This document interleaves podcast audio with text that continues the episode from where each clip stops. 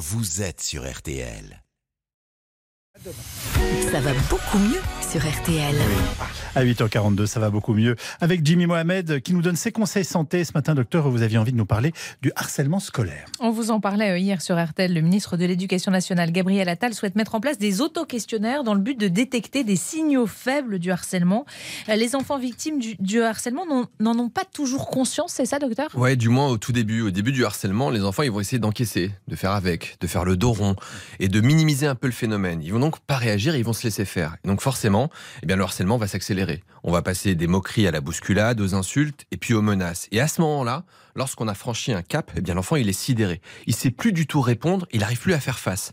Il va donc avoir honte, se sentir coupable, être en difficulté, il ne va pas en parler, il va se replier sur soi-même et ça peut aller malheureusement, on l'a vu, jusqu'au suicide. D'où la nécessité de repérer précocement ces enfants victimes de harcèlement. Ouais, car on estime que seulement un harcèlement sur deux va être déclaré par les enfants. Et attention aux idées reçues.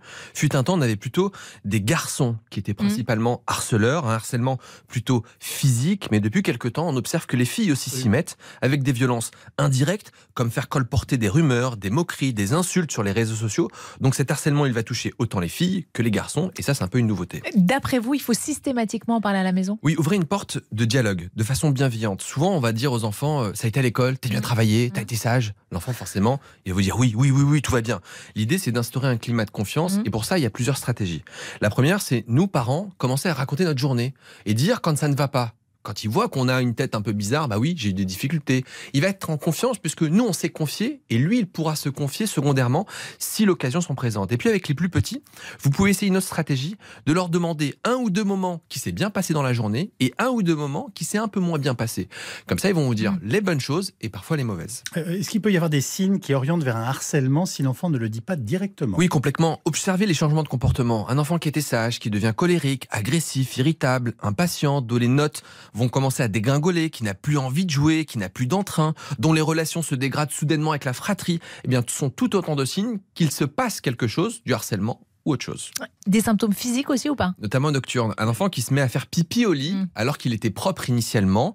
Un enfant qui va souffrir d'insomnie, des cauchemars. C'est normal qu'un enfant fasse des cauchemars, mais des cauchemars répétés, très intenses. Ou alors un enfant qui a des douleurs abdominales inexpliquées. Au moment d'aller à l'école, il y a mal au bide. Mm. Le week-end, ça s'améliore. Durant les vacances, ça va. On va voir le médecin. On ne sait pas ce qu'il a. Eh bien, tout ça, c'est des signes indirects qu'il y a peut-être un mal-être. Alors pour finir, euh, en cas d'harcèlement, on évite de dire à son enfant qu'il faut être plus dur et qu'il faut pas se laisser faire. hein. Ouais, ça c'est complètement contre-intuitif pour deux raisons. En fait, l'enfant, il n'a pas la maturité cérébrale nécessaire pour faire face et faire cette riposte. Et puis, il faut pas oublier que l'enfant, il est dans un état de sidération. Et donc, il sait plus du tout comment se comporter. Si vous lui dites ça, en fait, on va rajouter de la culpabilité et un sentiment d'impuissance. Dans ces cas-là, je vous recommande de vous orienter vers des psychologues qui sont formés, qui peuvent proposer des thérapies pour donner à l'enfant les armes nécessaires pour se défendre soi-même, même si, évidemment, je le reconnais, il n'existe aucune solution miracle. Si vous voulez en savoir plus, je vous recommande l'excellent livre du psychologue Saverio Tomasella, Plus jamais harcelé aux éditions Merci beaucoup de tous ces bons conseils, euh, docteur Jimmy Mohamed.